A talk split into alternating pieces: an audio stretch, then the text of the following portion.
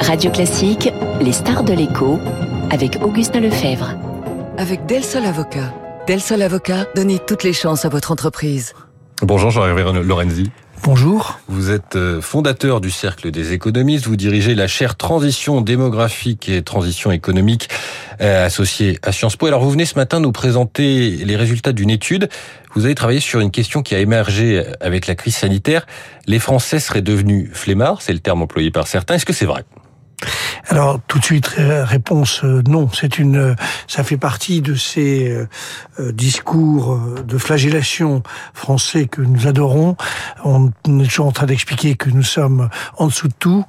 Et donc il y a eu cette étude développée par Jean Jaurès et je crois que c'était Jérôme Fourquet qui en était mhm. un des co-auteurs, qui avait été top. Et c'est au fond une espèce d'idée euh, qui fait plaisir. On dit on est flemmard, etc. Enfin, c'est surtout les autres, c'est toujours les autres qui sont flemmards, pas, pas Jérôme Fourquet.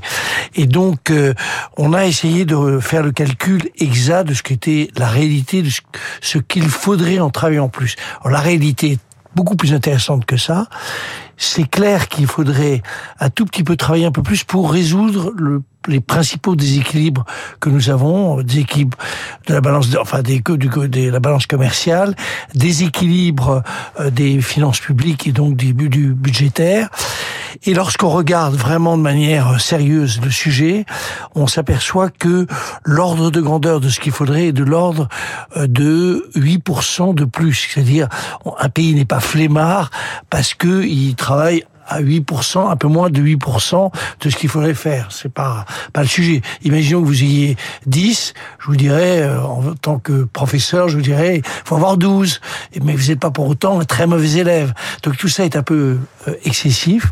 Et donc euh, le 9 mars, on réunit cette, j'allais dire, une petite conférence sur ce thème, le français, le travail, le divorce, de manière à essayer de, de sortir de cette, cette espèce de contre-vérité ou cette vérité un peu très approximative, très, j'allais dire, journalistique.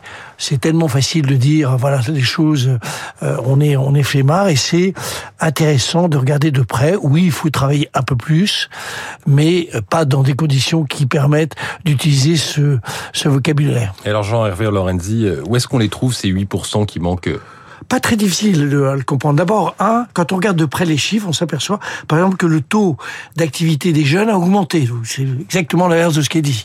Euh, on le trouve en réalité aux deux extrémités euh, du euh, de la de, de, l'âge chez les jeunes.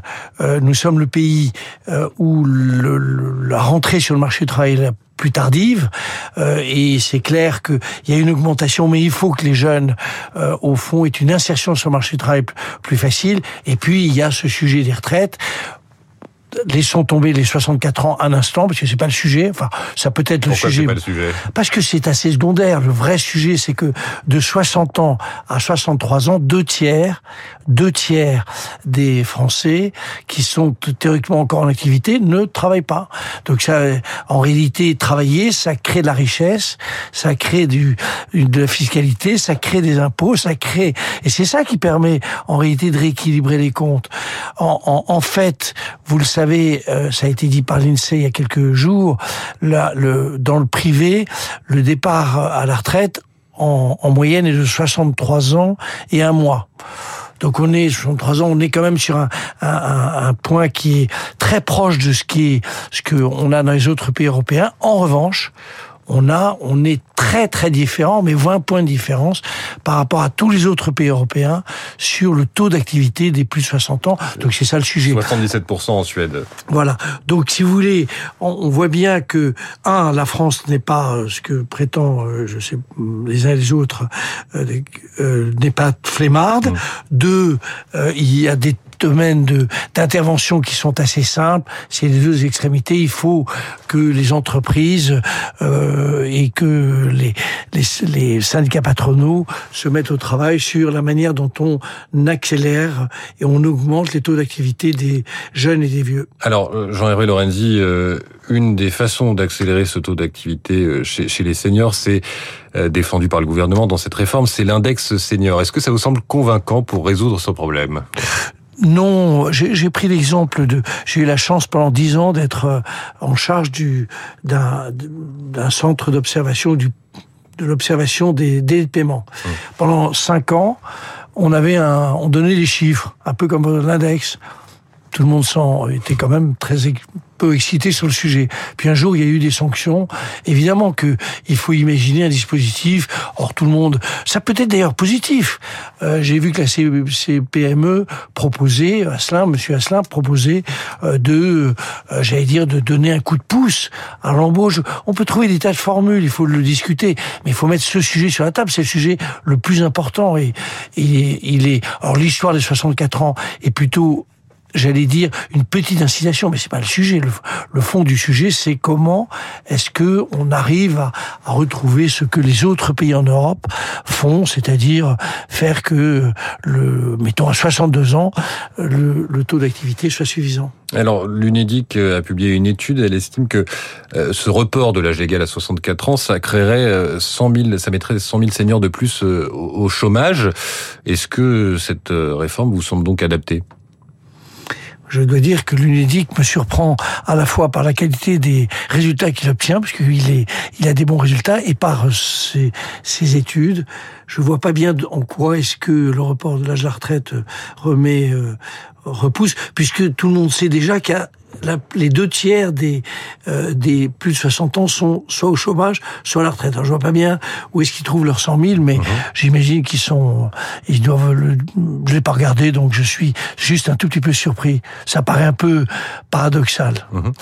Euh, autre piste, alors bon, pour l'instant, on n'a pas vraiment l'impression que cette grande conférence que vous appelez de vos voeux sur euh, l'activité à la fois des, des, jeunes et des seniors, euh, ce soit dans, dans, dans prévision. Là, c'est vraiment des, des, pistes euh, qui sont évoquées dans la, la réforme. Le CDI senior. Je, je, le, non, je le regrette parce que en réalité, euh, parlons du chômage des jeunes, parce que c'est encore beaucoup plus, je trouve, plus stimulant pour un pays. Euh, en, en, fait, on s'aperçoit qu'il y a énormément d'offres d'emploi qui ne sont pas satisfaites. Et elles ne sont pas satisfaites non pas parce que les gens sont flemmards. Ça, c'est, il y a autant de flemmards avant, dans ma génération, qu'il y en avait, qu'il a maintenant. Tout ça, c'est de, de la, la, de la mauvaise littérature.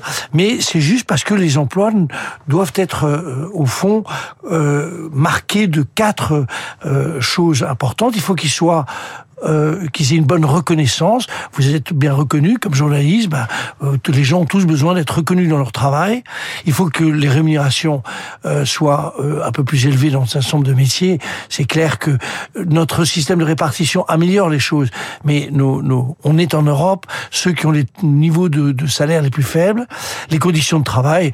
On parle beaucoup de la restauration, mais c'est vrai que quand les jeunes sont tous les soirs pris, c'est sûr que c'est pas très stimulant. Et puis dernier sujet il faut des perspectives. C'est le sujet vraiment principal de la société française, c'est que vous rentrez dans un métier non qualifié, ce qu'on appelle nous les économistes la bipolarisation mhm. du marché du travail. Vous êtes non qualifié, vous n'avez aucune chance aujourd'hui de passer dans, dans le domaine des qualifiés. C'est ça le sujet majeur. Il y a beaucoup d'emplois, c'est ça la nouveauté de, la trajectoire de l'économie française. Il y a beaucoup d'emplois, on peut atteindre le plein emploi. Faut-il encore que on améliore, que tout le monde se mette au boulot et qu'on améliore la quantité de travail. C'est pour ça que j'appelle de mes voeux une grande conférence sur euh, le travail en France. Je pense que ça calmerait tout le monde, euh, côté gouvernemental, côté euh, syndical, en essayant d'avoir une vraie discussion sur qu'est-ce que c'est que le travail en France, pourquoi les gens ont un peu de recul par rapport à certains emplois, pourquoi est-ce qu'on a encore, j'allais dire, ce, ce rejet de, au fond de, de certains métiers. C'est ça le fond du sujet et c'est me semble-t-il, le vrai problème qu'il faut aborder. Mais justement, euh, et ce sera ma dernière question, euh, ces quatre critères que vous évoquez pour euh, rendre les emplois plus attractifs, qui sont demandés par, par ceux qui cherchent un travail, la reconnaissance, la rémunération, les conditions de travail, est-ce que c'est pas le signe aussi d'un changement de rapport des Français au travail et voilà Enfin, plus exactement. Sans être flemmard, mais... Non, non, non, non, pas flemmard. Arrêtons, oui, ça. laissez ça, Monsieur Fourquet. non, non, le, le sujet, il est simple.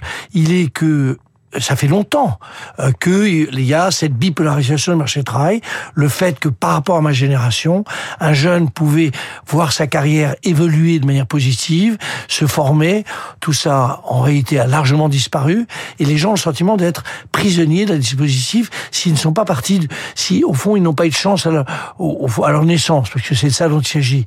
Et donc, c'était ancien, en tout cas ça date d'une dizaine d'années, quinzaine d'années, et ça s'est révélé à travers euh, la période de la Covid qui a modifié très profondément les, les comportements des gens, leur perception, et c'est la raison pour laquelle il faut traiter le thème dans la réalité de la société française et la prendre, euh, j'allais dire, de manière respectueuse et, et simplement euh, que vous, vous êtes pareil que moi, soucieuse de, euh, j'allais dire, de la, la, perception que les gens ont de, de, de ce qu'est le travail. Le travail, c'est quelque chose qui est très important.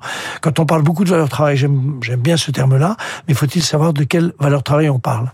Ce sera le mot de la fin. Jean Hervé Lorenzi, merci d'avoir répondu aux questions de Radio Classique, notre star de l'écho ce matin. Bonne journée. Il est 7h24. Interdire ou réguler les trottinettes à Paris, c'est